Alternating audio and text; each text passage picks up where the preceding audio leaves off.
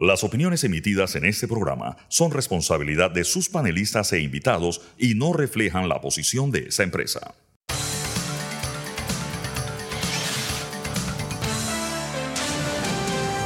Mesa de Periodistas. Hola Panamá, bienvenidos a Mesa de Periodistas, el análisis profundo y diferente que los pone al día. Les Alfonso Grimaldo de Nueva Nación. Pueden entrar a nuevanación.com a ver lo más reciente allí. Nos están escuchando desde la cabina de TVN Radio. Nos pueden seguir aquí en arroba TVN Radio 965, en X, Instagram y las demás redes sociales. Y les recuerdo que siempre pueden revivir las fascinantes conversaciones que tenemos aquí en Mesa de Periodistas, entrando a YouTube y Spotify y buscando Mesa de Periodistas. Hoy en el programa, estos serán los temas que estaremos tratando. Primero estaremos hablando sobre dos situaciones que están pasando en la ciudad. Primero, la aprobación de carnavales en el casco antiguo y la controversia que se ha suscitado sobre la utilización de esta área para este propósito, además de la inauguración de la Ciudad de las Artes, a la cual muy pronto se estarán mudando eh, muchos centros artísticos eh, y otros grupos que empezarán a desarrollar sus prácticas allí. También estaremos hablando sobre la preocupación por parte del Tribunal Electoral sobre el movimiento del dinero sucio durante las elecciones. Tema muy preocupante, del cual tendremos más detalles. Y finalmente estaremos hablando sobre el posible cobro de impuestos a lavadores de dinero. Al final hay dos cosas seguras en la vida, la muerte y los impuestos. Presentados los temas, les presento quienes están el día de hoy. Tengo el gusto que me acompaña Fernando Martínez. Buenos días. Buenos días. Saludo a nuestros oyentes. Y también con nosotros siempre un gusto el director de noticias de TVN, Axel Rivera. Buenos días. Buenos días, Alfonso. Buen día, Fernando. Y también con nosotros Sabrina Bacal. Buenos días, Sabrina. Buenos días. Para empezar el programa, de hecho, tenemos un anuncio muy especial para ustedes y para eso se encuentra con nosotros Axel el día de hoy. Axel, te paso la palabra para que presentes información que te da poder. Gracias, Alfonso. Sabrina, buen día, Fernando. Gracias por acompañarnos. Hoy TVN Noticias, tu decisión 2024, presenta, lanza la campaña Información que te da poder. Es nuestra promesa de empoderar al ciudadano, al votante, a nuestra audiencia con información de valor para que pueda tomar la mejor decisión en las próximas elecciones del 5 de mayo. Le vamos a dar información de valor para que al momento de votar escoja los mejores. Le vamos a presentar toda una gama de productos, le vamos a dar información veraz, le vamos a dar información rigurosa. Un medio con tanta credibilidad como TVN Noticias, le vamos a dar la información que usted necesita para ejercer su voto y escoger a los mejores en las próximas elecciones eh, del 5 de mayo. Es importante que el elector entienda que necesita recibir información, información adecuada para conocer quiénes son los candidatos. No solamente los candidatos a la presidencia de la República, también candidatos a puestos a diputados, o sea, la nueva oferta electoral a la Asamblea Nacional, que yo reitero, hay que hacer cambios muy importantes, pero también tiene que conocer quiénes son los que aspiran a cargos en las juntas locales, en los gobiernos locales. En este caso, dígase los alcaldes, que tenemos un programa muy interesante, el Tour Tu Decisión, que desarrolla Noticias M con Castalia Pascual, que recorre las principales que recorre los principales distritos llevando la preocupación del ciudadano para que la escuche el candidato y el candidato presente cómo va a resolver este problema. Y eso es parte de nuestra promesa, convertirnos nosotros en la plataforma en el que el ciudadano puede presentar sus preocupaciones, sus inquietudes, sus cuestionamientos, llevársela al candidato y nosotros también seremos la plataforma de llevar al votante las propuestas del candidato para resolver los problemas del país o las preocupaciones que tiene cada ciudadano. ¿Y cómo vamos a hacer eso? Eso lo vamos a presentar de múltiples formas. Usted lo puede elegir en el momento que quiera y de la forma en que quiera, porque no solamente lo vamos a tener en pantalla, lo vamos a tener en TVN Radio, lo vamos a tener en todas nuestras plataformas digitales, X, Instagram, eh, lo vamos a tener en, YouTube. O sea, vamos a tener toda una amplia de oferta para que el, el electorado tenga la información necesaria. Y una de las principales promesas es presentarle quién es el candidato, quién es el candidato como persona, quién es el candidato como profesional, cuál es su pasado, qué valores tiene, qué piensa sobre problemas nacionales.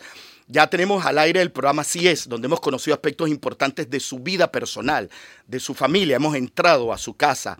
También tenemos, como te decía, el tour tu decisión 2024, en donde estamos presentando las preocupaciones de las personas que viven en las comunidades y cómo los que aspiran a ser alcaldes pretenden resolver esos problemas. Así que vamos a tener, le vamos a presentar toda una, todas las facetas de los candidatos.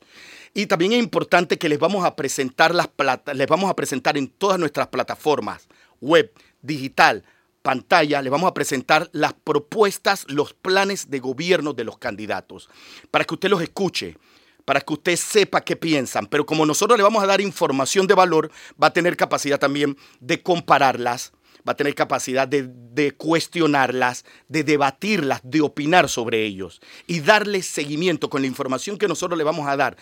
Cada votante, cada ciudadano tiene la capacidad de darle seguimiento a ese candidato y que lo que promete el candidato no se quede en promesas. Nosotros necesitamos que el elector cada vez esté mejor informado y eso es lo que nosotros le vamos a dar. Información de valor para que tome la mejor decisión. Información que te da poder. Información que te da poder. Hay algo muy importante eh, en, en este enfoque, en este mensaje. Los ciudadanos, el ciudadano ha cambiado mucho, lo hemos visto, el joven cada vez participa más de los procesos políticos, los procesos electorales, de los cambios sociales. Hemos visto un ciudadano más exigente, que da seguimiento, que sale a la calle, que protesta, que se hace presente en redes. Nosotros es importante que el ciudadano entienda que tiene poder y que el voto es una expresión muy poderosa y que mientras estés más informado, tu capacidad de ejercer, de ejercer el poder con el voto tiene mucho más valor. Y eso es lo que nosotros nos vamos a concentrar, de darle la información para que tome la mejor decisión y le dé poder a su voto. Por eso, información que te da poder. Fernando, por favor. Eh, a ver, yo creo que posiblemente el reto más grande que tenga el proceso electoral actual. Desde luego los anteriores, pero este particularmente en el que nos encontramos es eh, el conflicto o la contradicción entre el voto clientelista y el voto ciudadano. El voto ciudadano descansa en la información. De ahí que eh, es importante el papel que jugamos los medios, las redes sociales. Pero, eh, y el voto clientelista descansa. No todo voto clientelista es un voto corrupto, vamos a decirlo de esa manera, conscientemente corrupto. Eh, el problema es que sucesivos gobiernos en el país, en las últimas décadas, han generado lo que yo llamaría una incredulidad en el votante. ¿sí? El votante no cree que con su voto va a cambiar su calidad de vida.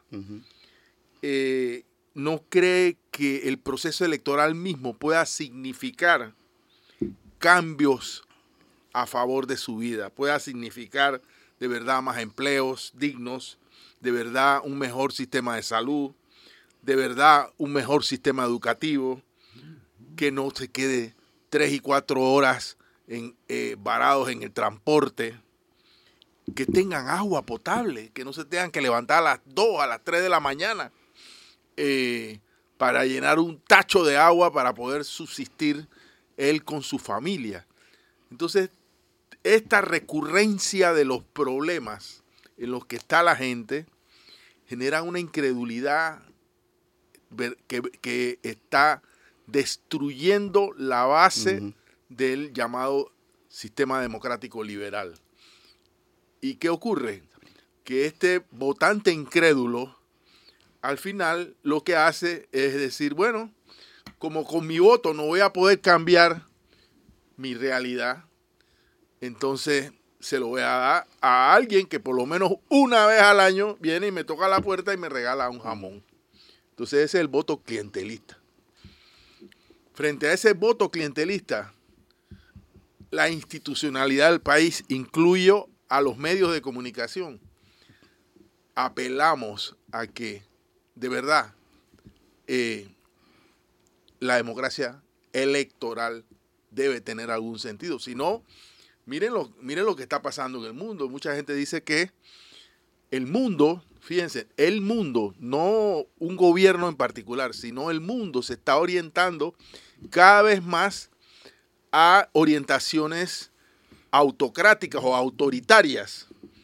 Y esa, esa vocación autoritaria de los electores, o sea, son personas que llegan al poder por la vía del voto, puede tener su origen en esta incredulidad o en esta necesidad de, tener eh, personas que sacrificando libertades individuales puedan resolver algunos problemas que asfixian a las personas. Entonces, este es el, este es el mundo en el cual el llamado voto informado adquiere, en mi opinión, un enorme valor.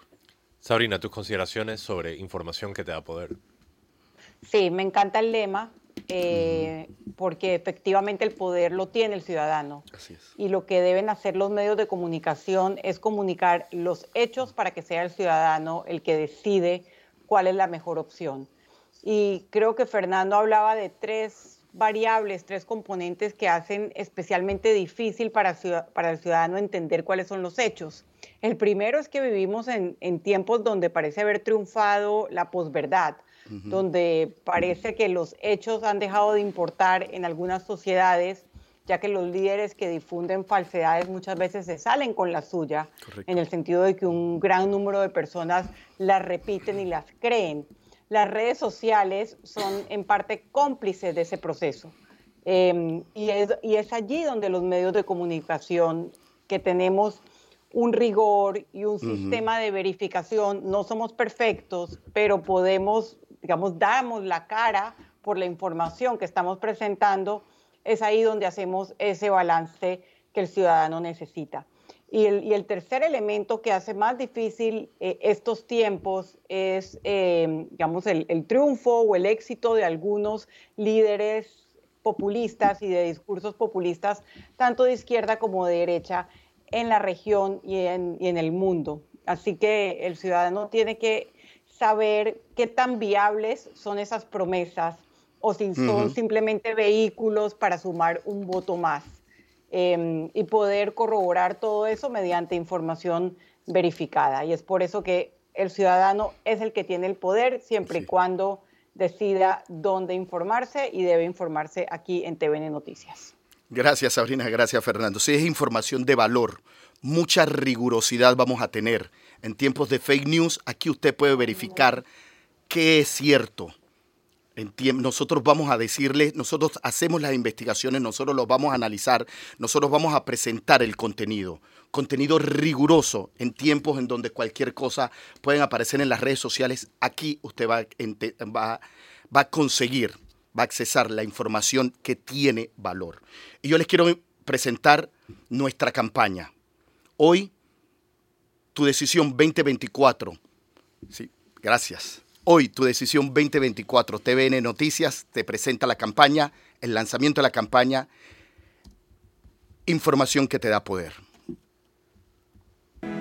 Este año podrás cambiar la historia, tu historia. Has aprendido a exigir porque sabes que te mereces más. Mereces saber que los candidatos, antes de ser políticos, son panameños mereces conocer sus detalles más íntimos y personales. Cómo resolverían un reto cotidiano. Conocer su pasado y por qué quieren gobernar. ¿Qué hay detrás del poder? Mereces cuestionar sus propuestas. Mereces saber lo que realmente está pasando, donde sea y a la hora que sea. Te mereces información que te dé poder para pensar opinar, comparar, entender y analizar para elegir mejor. Porque en tu decisión está tu futuro. TVN Noticias, información que te da poder. El ciudadano tiene poder, el voto tiene poder, el voto informado tiene poder y tiene poder para cambiar el país, tiene poder para cambiar el país que todos soñamos. Gracias por recibir hoy. Esta es nuestra campaña. A partir de este momento va a estar en todas nuestras plataformas. Y les recuerdo que tenemos toda una amplia gama de productos en todas nuestras plataformas, TVN Radio, web, digital, para que usted se informe y haga valer el poder. Información que te da poder. Los invitamos también a que entren a tvn-2.com, luego el noticiero, cuando tengan disponibilidad y busquen más detalles de tu decisión 2024, información que te da poder. Vamos al primer cambio. Cuando regresamos, los distintos temas en agenda. Están escuchando Mesa Periodistas, el análisis profundo y diferente que los pone al día. Ya regresamos.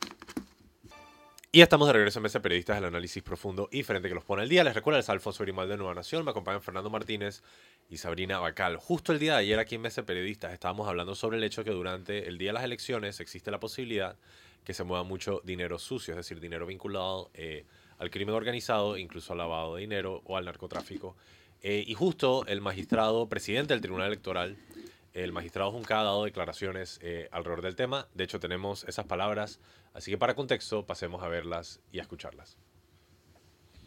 La idea es que tanto los periodistas como el público en general tenga una vía a la cual recurrir para poder verificar toda la información que se está dando en Internet y redes sociales. Encontrar con mucha data acerca del proceso electoral, las principales tendencias que hay que resultan ser falsas o resultan ser engañosas o que resultan ser ciertas pero deben ser ahondadas o profundizadas. Es decir, si alguien está haciendo una publicación sobre el calendario electoral, y nosotros sentimos que hay que añadirle algo más, lo vas a encontrar allí. Y estas fueron las declaraciones del magistrado presidente Junca. Eh, Sabrina, empezamos contigo. Tus comentarios sobre, sobre el tema en general y las declaraciones, claro. Sí, porque la declaración fue mucho más completa que esa. Me imagino que hubo un tema en la, en la edición. Em, básicamente, él dijo dos cosas que me parecen relevantes porque esa, digamos que esa promesa de tener un canal que verifique toda la información, creo que nadie, ningún ser humano en estos tiempos ha podido, así que guardémosla.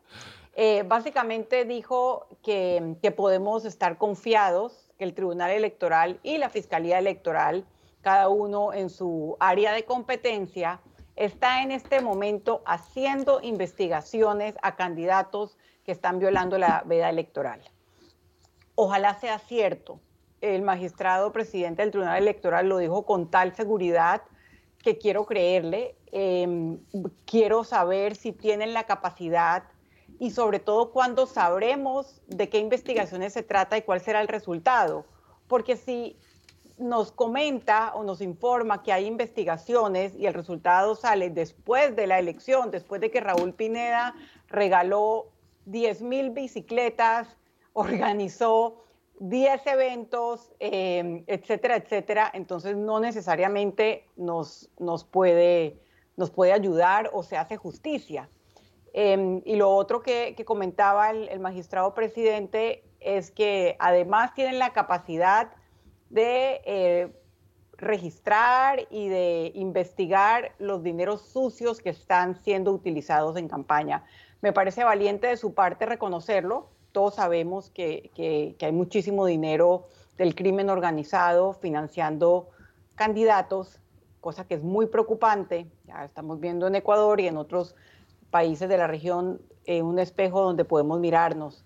Eh, sin embargo, son, son promesas eh, grandes, son palabras mayores y al igual que un candidato, aunque el magistrado no es un candidato, pues han quedado grabadas y magistrado, esperamos los resultados porque realmente eh, ambas, ambas promesas van a garantizar precisamente un mejor torneo electoral. Así que un torneo electoral más equitativo, más transparente y donde se cumplan las normas electorales. Ojalá el Tribunal Electoral tenga la voluntad y la capacidad de cumplir esas promesas a tiempo. Ese sería mi comentario. Muy relevante. Eh, Fernando. Eh, si le si le quisiera dar eh, el derecho a la credibilidad o a la confianza a las declaraciones de Junca, tendría mínimo que decir que fueron unas declaraciones muy naif. Inocentes.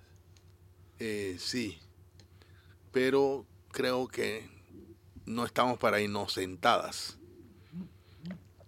Aquí lo que importa son los resultados. O sea, de nada sirve que el magistrado presidente del Tribunal Electoral nos diga alegremente que ellos están investigando, que ellos están haciendo y las cosas están pasando. Miren, le voy a dar una idea al Tribunal Electoral de lo que debe hacer. Debe elaborar una, un comercial, una cuña, un spot informativo, ya que han creado un, una, una web, un portal para que los eh, ciudadanos hagamos denuncias, háganos el favor de pautar un, comercial. Al final eso no se va a pagar con dinero del bolsillo del señor Junca, sino con dinero de los contribuyentes, en el cual se explique cuál es el menú de delitos electorales. Nos han dicho eh, que el tema de las competencias qué es competencia del fiscal electoral y qué es competencia del tribunal electoral. Ambos son juzgadores en el caso de delitos electorales, solo que el tribunal ve los delitos administrativos y la fiscalía los llamados delitos penales. Pero el tribunal tiene que hacer docencia y decirle a los ciudadanos el menú de los delitos penales que comete un candidato son este, este, este, este, este.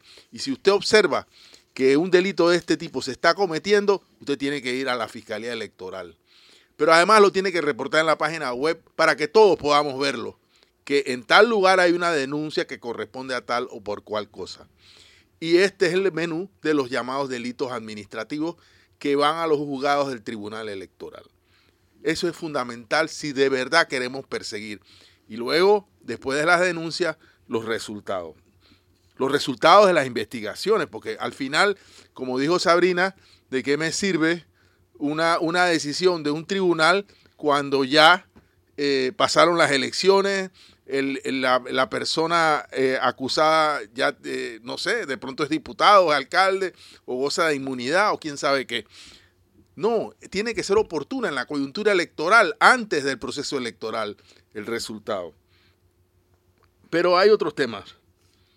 Miren, eh, está pasando, lo sé porque lo veo de nuestros reporteros de calle, de TVN, del día a día.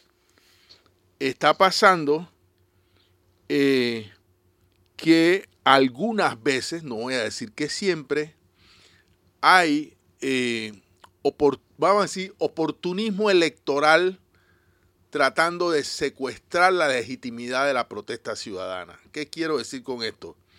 que en una comunidad no hay agua y la gente está lleva dos semanas sin agua y la gente está hastiada y, y sale a la calle pues con, una paila salen a, protestar porque no hay agua. ¿Y qué hace el candidato de ese lugar? Que, que probablemente no tenga ningún protagonismo en esa protesta.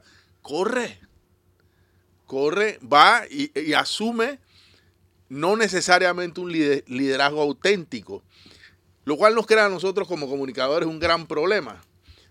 Tenemos el caso de un periodista que fue a cubrir una, no sé si una feria libre, una feria de eh, estas cosas donde se vende arroz del, Estado, arroz subsidiado por el Estado, es como se debe decir.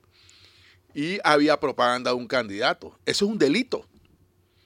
Entonces, hay un, hay un montón de formas a partir de las cuales ahora lo que tenemos es un gran oportunismo, no diré que siempre, de, eh, de personas que están tratando de capitalizar ese tipo de, actividades para ganar protagonismo con fines electorales.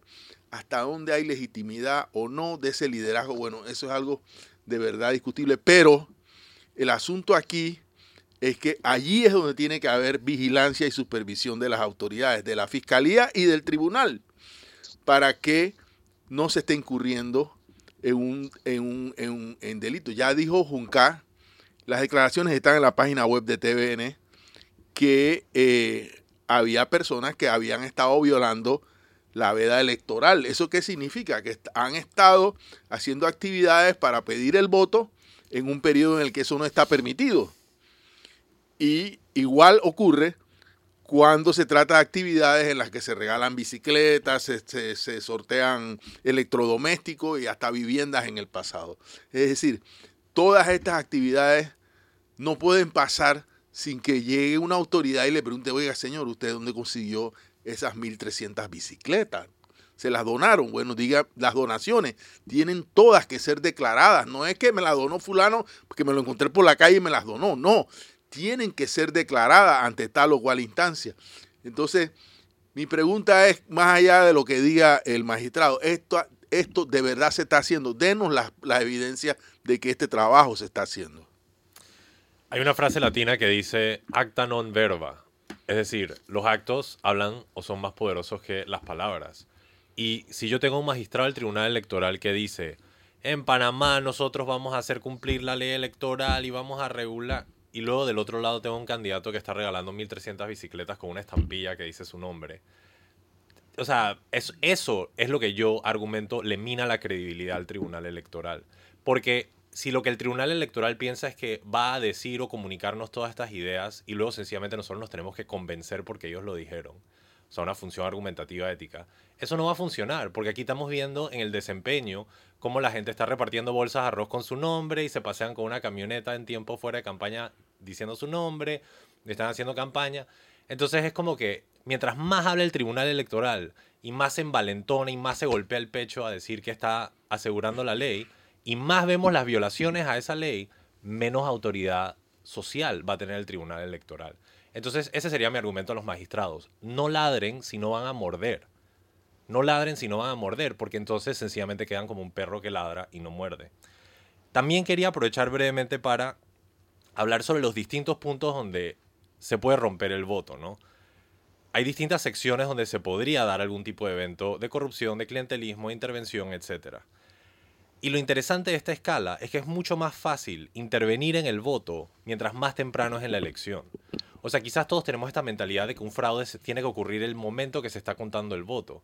Pero lo que estamos viendo es que ahora hay mecanismos mucho más sofisticados de influenciar el voto eh, que pasan desapercibidos por la reglamentación ya arcana que tenemos del proceso electoral. Obviamente es muy difícil intervenir en el voto ya cuando estamos en el sistema TER, o incluso cuando las actas han pasado de escrutinio. De hecho, Nivia Rosana Castrellón es la presidenta de la Junta Nacional de Escrutinio este año. Pero donde sí hay falencias y donde sí vamos a ver quizás posibles irregularidades y deben ser fiscalizadas es en las secciones previa al voto, durante el voto mismo y en la etapa del conteo. Previo al voto estamos viendo esta influencia suave, repartir bicicletas, repartir bolsas de arroz, las visitas, mucho que queda sin reportar, las amenazas de grupos criminales a personas para que voten de una u otra forma. De lo cual hay muy poco reportaje, pero sabemos y hay nociones de que sucede. Adicionalmente, durante la misma etapa del voto, aquí hay reportes de que los partidos políticos, algunos le sugieren al elector que le tome foto a su voto para poder presentársela a quien sea que lo administre. No se puede. No se puede. Eso está prohibido. Pero se hace. Entonces, por eso digo. Se, supuestamente no puedes entrar a la, al, ¿cómo se llama? A la cosa donde se vota con un celular, con un celular. Y eso contradice reportes de que hay ciertos grupos políticos que no te reparten la ayuda social prometida a cambio del voto si no les presentas una foto del mismo. Entonces, por eso digo que, o sea, no se puede ladrar si no se va a morder. Se tiene que, hecho, hacer operativa la normativa y no sencillamente decir que se va a hacer. Y lo último, el tema del conteo, donde hay mesas lejanas y se pueden dar acuerdos entre partidos para llevar el voto de una o tal forma. Entonces, lo curioso del caso es que mientras más nos alejamos de la fecha de elección, más fácil se vuelve a incidir en eso.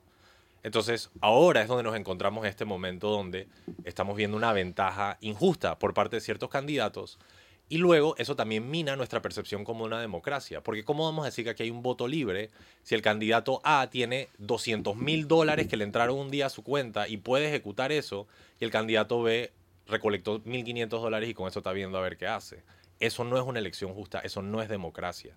Y cierro esto diciendo que a largo plazo, ojalá, rezo, nos vamos a un sistema donde las elecciones están financiadas 100% por dinero público y no toleramos la entrada de dinero privado. La democracia y las elecciones son un costo a la República y deben ser sufragadas totalmente por la República. Si sacamos el dinero privado, podríamos esperar tener elecciones un poco más democráticas. Yo sé que eso es una visión muy a largo plazo, pero de verdad que tenemos que empezar a movernos hacia allá si queremos integridad en nuestro proceso democrático. Sabrina. Sí, definitivamente em, el Tribunal Electoral tiene un papel importantísimo, eh, tiene, tiene promesas que cumplir, como dijo Fernando, tiene que aclarar cuáles son las competencias del Tribunal Electoral, cuáles son los de la Fiscalía Electoral, porque eh, estamos empezando un torneo electoral con muchísimas variables que, eh, que podrían minar la credibilidad de esta institución que es el árbitro de las elecciones. Así que ellos tienen que estar muy conscientes de la importancia de salvaguardar su imagen y su credibilidad con cada una de las iniciativas, palabras y promesas. Fernando, por favor. Y, hay que eh, dar información al votante. O sea, hay una parte que, va a TVN sobre los candidatos, pero sobre el proceso mismo. Recordemos que lamentablemente este es un proceso cuyas reglas, no todas, pero muchas, cambian cada cinco años. Entonces es importante reforzar el conocimiento de cómo es operativamente el proceso electoral. Yo nada más quiero recordar que hubo algunos problemas de capacitación en las pasadas elecciones que provocaron que hubiera algunos problemas en algunas mesas de votación en cosas tan simples como la sumatoria de los votos. O sea, un acta, porque cada, además del acta oficial, cada representante en la mesa se lleva una copia del acta. Y entonces en las sumatorias de las actas no coincidían las sumas. Incluso en algunos casos ocurrió porque la suma estaba mal hecha, o sea, la persona que sumó no, no sumó correctamente. Pero, es decir, todos estos detalles de cómo se opera, cómo se vota, cómo se suma, cuando el, se están contando los votos, eso se hace públicamente. Y en la ventana hay un montón de gente poniendo uno, dos, ¿no? Entonces, todos estos son procesos en los cuales los ciudadanos se convierten en auditores del proceso. Y eso es importante, o sea, que los ciudadanos sepan cuán importante es su auditoría del proceso también tiene un valor. Pero todo eso hay que repetírselo, volverlo a repetir según nuestras reglas, etcétera, a los ciudadanos. Tiene que haber mucha educación. Y es muy probable que en eso estemos incluso un poco tarde. Es decir, ya tenemos el proceso electoral encima. Eh, el 3 de febrero comienza la campaña, eso ya es dentro de muy poco. Eh, el 5 de febrero creo vence el plazo para que eh, no se puedan hacer inauguraciones, no estoy seguro si el término es inauguraciones o eventos del Estado que puedan interpretarse como parte de la campaña a favor de X o Y candidato. O sea, hay una serie de cosas que eh, que están ocurriendo y que muy probablemente los ciudadanos, la mayoría de los ciudadanos no, se, no, no sepan. Y yo quisiera solo empezar a invitar ya a la ciudadanía a que el día de las elecciones consideren la posibilidad de quedarse en su centro de votación todo el día y guardar el voto. Me parece que eh, los ciudadanos mismos podemos jugar un rol importante en la preservación democrática si sencillamente estamos presentes y viendo con nuestros propios ojos qué es lo que está ocurriendo eh, siento que sería una labor importante estar ahí. Esa es una de las características de la desigualdad que tú dices. De, no todo el mundo se puede quedar todo el día. No solamente eso, sino del recurso del que disponen los candidatos para tener en cada mesa un, Correcto. una persona. Esa persona seguramente pide, no sé, una comida o un viático. O sea, hay, una, hay toda una logística alrededor del día de. Correcto. Eh, eh, y en esa logística la estructura. Es donde funcionan las famosas estructuras territoriales de los partidos, etcétera, donde eh, eh, unos candidatos desprovistos de, de esas capacidades pueden tener, no necesariamente así, eh, tener desventajas muy grandes con respecto a las grandes maquinarias. Por eso mismo, quizás los que puedan, que ese día se queden. voy a pedir el cambio y cuando regresamos muchos más temas aquí en Mesa Periodistas. No vamos para los carnavales. sí, no, para, pam, pam, vamos y pronto regresamos. Manténganse en sintonía aquí en Mesa Periodista. Y estamos de regreso en Mesa de Periodistas, el análisis profundo y diferente que los pone al día. Les recuerdo, les Alfonso Grimaldo, me acompañan Fernando Martínez y Sabrina Bacal. El, siguiente tema será de interés, carnavales obviamente, uno de los temas prioritarios de este país, pero en este caso la utilización de ciertos lugares eh, para carnavales eh, y quizás un poco de premura de tiempo. Fernando. Sí, eh, a ver. primero, se trata de una decisión precipitada, de esto va, a hablar más Sabrina, de la autoridad de turismo. Asumo que complicidad con algunos dueños de, de locales o de restaurantes o de facilidades en el casco. Eh, yo de verdad que alucino cuando escucho a nuestras autoridades. Eh, miren, el carnaval eh, de masas, pues, de la ciudad, es la cosa más eh, improvisada, más eh, menos cuidada, vamos a decirlo, más desorganizada de las que se organizan, de las que se hacen en este país. Y lo que, en lo que generalmente se, se, convierte es en algunas enormes tarimas en la, en la cinta costera, eh, una presentación de, de, grupos musicales y eh, unos culecos en la mañana y una, brincadera o bailes en la tarde. Esto en una inmensa jaula, porque eso es en lo que convierte en la cita costera, en una jaula en la cual decenas de miles de personas quedan aprisionadas entre el mar y la malla ciclón. Y allí... Eh, Brincadera. Eh, sí, a lo que Dios quiera. Eh, yo asumo, asumo que un sector que, y posiblemente que ha estado golpeado en los últimos meses en la actividad, en su actividad económica natural, ha dicho, bueno, ¿por qué no segregamos una porción del holgorio, la traemos acá y eh, hacemos, eh, aumentamos nuestro, nuestra, ganancia? Yo no tengo nada en contra de eso. Pero esto no se puede hacer así.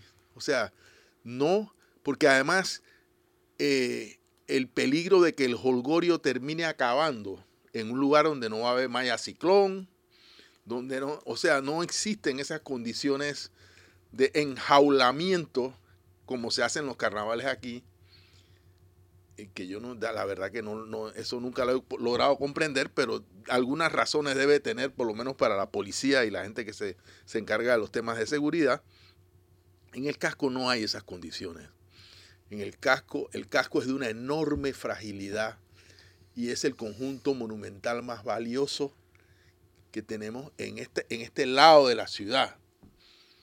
Conjunto monumental que nadie en este país, ahora lo, quería decir a propósito de la ciudad de las, la ciudad de las artes, o sea, la cultura en este país y las artes y el patrimonio histórico han sufrido de, o sea, son, eh, son entidades o actividades totalmente precaristas o sea, aquí eh, los pintores, los teatristas, los dramaturgos, o sea, se la pasan eh, pidiendo, rogando, suplicando. Este es una, esta no es una sociedad que pondera y que hace poco acaba, acaban de, de, de, votar la partida y lo aplaudo. Tengo, ahora tengo un listado de cosas que aplaudir a propósito de la cultura de este país para restaurar eh, el conjunto monumental que está en la Plaza de Francia, los letreros que estaban destruidos en mármoles, creo que son textos que en algún momento hizo Octavio Méndez, redactó Octavio Méndez Pereira, que cuenta la historia de la ruta. O sea, porque aquí no tenemos una guardia municipal y un alcalde, y la guardia municipal cuya función primaria debería ser cuidar los monumentos históricos y los parques, yo no sé dónde está, porque en nuestros monumentos históricos pasa de todo y no voy a entrar en detalles, pero son lugares que entonces después decimos, ah, no, pero es que, el casco que se llenó de turistas y que la maravilla y que la gente llegó, porque tenemos una visión de que el turista llega, mira el altar de oro, mira la, catedral. Yo tengo una opinión contraria sobre la, restauración de la catedral, pero no vamos a hablar de eso. Eh, y ya, o sea, y llegaron y gastaron 5 dólares en un raspado y se acabó. Es decir, eso es una idea rotundamente equivocada del valor de nuestro conjunto monumental. Entonces, lo primero que había que hacer era conciliar la visión de, ese valor y buscar y definir, pero centímetro a centímetro, qué actividades son compatibles con eso. Y no ahora de que Ayer escuché que hay un fulano que dice que hay que poner una tarima en la Plaza de la Independencia, porque hay que subir las reinas en alguna parte. Por favor. O sea, y mire, usted va a la Plaza Bolívar y usted no puede tomar una foto en conjunto porque los, los, los restaurantes han invadido el espacio público. Eso no les eso le pertenece ni siquiera a la nación panameña, eso le pertenece a la humanidad. O sea, el, ah, un valor e, es el conjunto que tiene ha sido declarado por la UNESCO tal o cual. Entonces eso no es, eso no es nuestro, nosotros somos quienes lo cuidamos, pero eso le pertenece a la humanidad. Bueno, cualquiera puede poner un paraguas, una silla y arriba un letrero con una marca de una cerveza. Entonces, ah, qué bueno, porque el se tomó una cerveza, hay que poner paraguas. O sea, esa es la cosa más insensata del mundo. Lo mismo que el ingreso de vehículos no autorizados a la zona. ¿Por qué se cayó el arco chato de Santo Domingo? Porque no soportó las vibraciones. O sea, nosotros no tenemos idea de la fragilidad que hay allí o de cómo cuidar eso. Y entonces, bueno, venga, eh, eh, vamos por los chavos que representa hacer no, esto tiene que ser, si alguien decide que es tutelado principalmente por las autoridades de patrimonio histórico, no necesariamente las nombradas de a dedo, cuya competencia no voy a entrar a jugar en este momento, pero esto tiene que ser fruto de otra cosa. Entonces, sencillamente, no, para mí resulta inaceptable que decisiones como esta nos las imponga un gobierno que lo que ha hecho con la cultura, no, bueno, es lo que han hecho todos los gobiernos y que, bueno, eh, no, me parece que es un error grave. Sabrina. Sí, es bastante inaudito eh, porque ya Fernando ha descrito lo valioso y delicado que es el patrimonio histórico en el casco viejo y eh, los residentes y los inversionistas y los vecinos se enteraron por los medios de comunicación. Eh, en, la nota de la prensa se reseña que la primera vez que escucharon de eso fue el 19 de enero, o sea, el viernes pasado. ¿Cómo es posible que las autoridades no hagan su labor en San Felipe, en Casco Viejo, no hagan lo que tengan que hacer en términos de recolección de basura, estado de las calles, seguridad, siendo que es una joya no solamente de patrimonio histórico, sino también del turismo, y de pronto vayan a imponer de buenas a primeras la decisión de hacer, un, de hacer parte de los carnavales ahí. No tiene ningún sentido y em, me llamó mucho la atención en la nota de la prensa, citan, porque lo entrevistan al fundador e inversionista del hotel La Compañía en Casco Viejo. Y, realmente se puede, se puede notar en sus palabras su indignación. Él básicamente dice, aquí las autoridades no se aparecen para nada, no preguntan qué necesitamos, y ahora resulta que van a traernos el carnaval aquí contra, contra todo sentido común y contra toda norma de conservación histórica. Em, y él da el ejemplo de lo que puede pasar en otras ciudades en Brasil, en New Orleans, donde también hay carnavales, que no piensa que las personas que invierten, que tienen sus negocios y que sobre todo que las personas que viven en estos lugares se tengan que enterar por los medios sin absolutamente ninguna consulta. A mí esto me huele a, estar politiqueando con un patrimonio histórico que el, que el gobierno no le ha dado la importancia eh, de, de cuidar como se debe y ahora, año electoral, bueno, se les ocurrió hacer los carnavales ahí. Me parece inaudito, inaceptable. Ustedes disculpen que yo alargue el tema, pero ¿quién financia los carnavales? Eh, ¿El Estado mete dinero en los carnavales como un evento turístico? Creo que sí. El, Estado creo que pone algo de dinero, no mucho. Debería, debería el eh, Estado financiar los carnavales. Pero, ojo, la autoridad de turismo, que ha hecho muy poco por la marca país, que regaló cientos de millones de dólares al círculo cero de amigos de, todos los gobiernos, iba a decir de este, de todos los gobiernos en materia de exoneración de impuestos, eh, no puede actuar de esa manera. Simplemente no eh, resulta absolutamente inconcebible. Eh, y me da mucha tristeza que, bueno, ella no puede hacer lo contrario que la ministra de Cultura, persona a la cual, a la cual respeto y admiro, se preste para una cosa como esta. O sea, bueno, eh, repito, eh, yo no dudo que ella pueda hacer algo, algo distinto. Miren, eh, los que han estudiado un poquito la historia saben que el carnaval, el carnaval nuestro existió desde muy temprano, o sea, siglo XIX en el, en el arrabal de Santana, no en los intramuros, no en la ciudad amurallada. Y los amurallados salían al carnaval de Santa Ana. Salían, exactamente. Porque era el carnaval. Claro. Y de, y de allí es la obra de, de- de nuestro escritor Andrés Villo, Villa, Correoso del Arrabal Ardiente, que es una recreación muy hermosa, hay allí, de cómo era el carnaval en el Arrabal. Eh, pero son otros tiempos. Y, yo sí creo que hay formas de rescatar, eh, eh, de vincular la historia y el carnaval en un tema tutelado por la ciencia y el conocimiento humanos, no por la arbitra- arbitrariedad del lucro. O sea, sí, no, no es que no haya lucro, no haya me oponga a que haya personas que quieran lucrar por la afluencia de, personas al casco.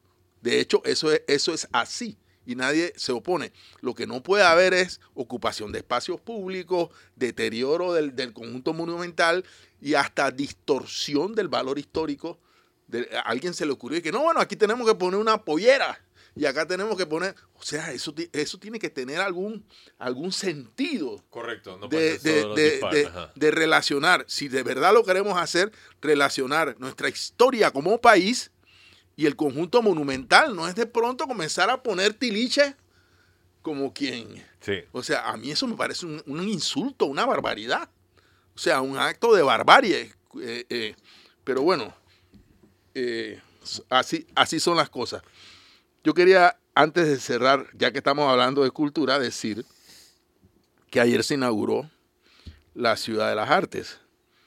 Eh, y yo aplaudo que este gobierno haya terminado. Ya la gente se olvidó de que la Ciudad de las Artes iba a ser primero el Tucán y que eso fue, Esa es de la época de Mireya Moscoso. eso fue es el, primer, el primer cascarón eh, viene desde los tiempos en que eh, aquí se hacían cosas con la chequera de Taiwán, porque se decía que los fondos, eso nunca se llegó a investigar, a propósito de investigaciones, ni nunca se llegó a aprobar, pero se dijo que donaciones de Taiwán, por eso es que yo me opongo también al tema de la primera dama, el que canalizaba el despacho de la primera dama, ¿dónde, a dónde, en qué institucionalidad descansa la idea de que un despacho de la esposa del presidente maneje recursos donados por otro país. Entonces, bueno, pero bueno, saquemos eso del, de, pasemos la página, pero recordemos que ese cascarón es tan viejo como ese, como ese rollo. Eh, Eso antes del 2005, para que sepan. no, eso- Para que sepan Eh. lo, lo tardío que... nos- es- es- estas cosas me dan pena, la verdad. Como nos toma 20 años hacer una ciudad. la eh, bueno, entonces, eh, yo aplaudo que se haya terminado Digo, la algún ciudad, día- algún día la ciudad de las artes teniendo eh, una historia tan vieja. Ahora hay que llenar el local de contenido. Claro. Y en eso eh, todavía estamos, y como sociedad tenemos una deuda con los artistas, con los antropólogos, con los historiadores de este país. Eh, yo aplaudo que la editorial Mariano Arosemena eh, y la imprenta que dirigió por muchos años mi querido amigo Ramón Oviero eh, tenga finalmente, deje de ser precarista y tenga finalmente una sede en ese lugar y que eso represente capacidad de publicar obras, principalmente autores nacionales. Eh, pero hay mucho que cambiar. Ya a este gobierno no le queda tiempo y yo creo que, porque aquí el chofer de un diputado, o curiosamente lo que llaman los diputados promotores culturales, por cierto, esos promotores culturales, los diputados no van a trabajar en la ciudad de la salud, de la ciudad de las artes, afortunadamente, ganan mucho más que un profesor de teatro o que un profesor de la, yo no sé si existe todavía la Escuela Nacional de Artes Plásticas, pero la Escuela Nacional de las Artes Plásticas andaba por el mundo como indigente. Eh, entonces, ese es el país en el cual ahora vamos a tener una ciudad de las artes. Entonces, eh, ojalá, eh, ojalá esto sirva para mirar hacia, hacia todo lo que hemos hecho mal. Y eh, la sociedad vuelva a ser como en los tiempos de Reina Torres de Araúz, en los que, y de Jaime Ingram y su esposa, en los que la cultura y las artes tenían de verdad un, un rol, tuvieron de verdad un rol protagónico en nuestro destino como país. Sabrina, ¿deseas comentar sobre el tema de la Ciudad de las Artes? Sí, o sea, demoró 11 años, costó 62.5 millones de dólares. Y ayer vimos en redes sociales a Varela y a Cortizo, cada uno adjudicándose el mérito y no los errores de la demora. Eh, y yo esperaría que se justifiquen esos 62 millones, 62 y medio millones de dólares y que veamos funcionando esa ciudad de las artes después de tanta demora. No es una cuestión, no es una competencia de tú abandonaste la obra, tú la terminaste, él dijo, este contratista, este aquel, si así van a manejar los recursos del Estado y si esa va a ser la competencia y no lo que nos han prometido tantas veces y no cumplido, que es austeridad, pues por eso estamos como estamos, sería mi comentario. No, y yo quisiera sencillamente secundar todo lo que acabas de decir, estoy de acuerdo. Eh, en nuestro himno, lastimosamente, tenemos una línea muy perniciosa que dice, es preciso cubrir con un velo el pasado del Calvario y la cruz. Y yo estoy totalmente en desacuerdo. No puede ser que aquí eh, nos olvidamos de los crímenes que se hacen contra el país. Deberíamos investigar la ciudad de la salud, la ciudad de las artes, Merca, todos los procesos que duraron demasiado tiempo y costaron demasiado dinero y la gente que estuvo involucrada en ese desfalco al Estado, aunque hayan sido presidentes de la República, tienen que estar requete presos para que se, se mande un mensaje de que el dinero público debe ser gastado de manera ética. Así que sí, muy bien, yo aplaudo que se haya inaugurado, pero es inaceptable que haya tomado 11 años en construcción, más todos los años que ese lote estuvo ahí en espera de que algo se desarrollara. Eh, la verdad es, es, inaceptable y demuestra, eh, debería darnos pena como país que ese es nuestro ritmo de producción, de infraestructura pública eh, que desperdiciemos dinero en construcciones que se quedan tiradas ahí por años, lustros enteros, sin que nada suceda. De verdad tenemos que ponernos las pilas como país. Poeta, en este país no hay donde presentar un libro. Claro, por eso estoy diciendo que hay que ponernos las pilas. No hay donde hacer una exposición de artes plásticas. Y lo habrías tenido hace cinco años, es mi punto. Y nos conformamos con eh, la, la obra tardía no hay, o sea, solamente hay teatro comercial. Entiendo. No estoy en eh, contra de la Ciudad de las Artes. Estoy diciendo que no debería tomarse 11 años en darse. De hecho, todo lo que tú argumentas lo habríamos tenido más temprano de haberse hecho bien. Me parece que por ahí va el argumento. Ok, listo. Con eso ya vamos al cierre del programa. Espero que lo hayan disfrutado. Mucha temática el día de hoy. Ah, ¿tú quieres apostillar lo último de la DGI? No, mejor mañana. Ok, listo. Perfecto. Disculpa. Eh, no, no da el tiempo para la ronda de conclusiones, así que cerramos. Muchas gracias a Sabrina Bacal. Gracias a nuestra audiencia, nos vemos mañana. Muchas gracias a Fernando Martínez. Saludos a nuestros oyentes. Sobre todo, como siempre, muchas gracias a ustedes, nuestro querido público. Les recuerdo, tiene una cita mañana a las 8 de la mañana aquí en Mesa de Periodistas, sí a tiempo, entregando hora a hora. Les recuerdo a las 8 de la mañana mañana. Nos vemos y que tengan feliz miércoles.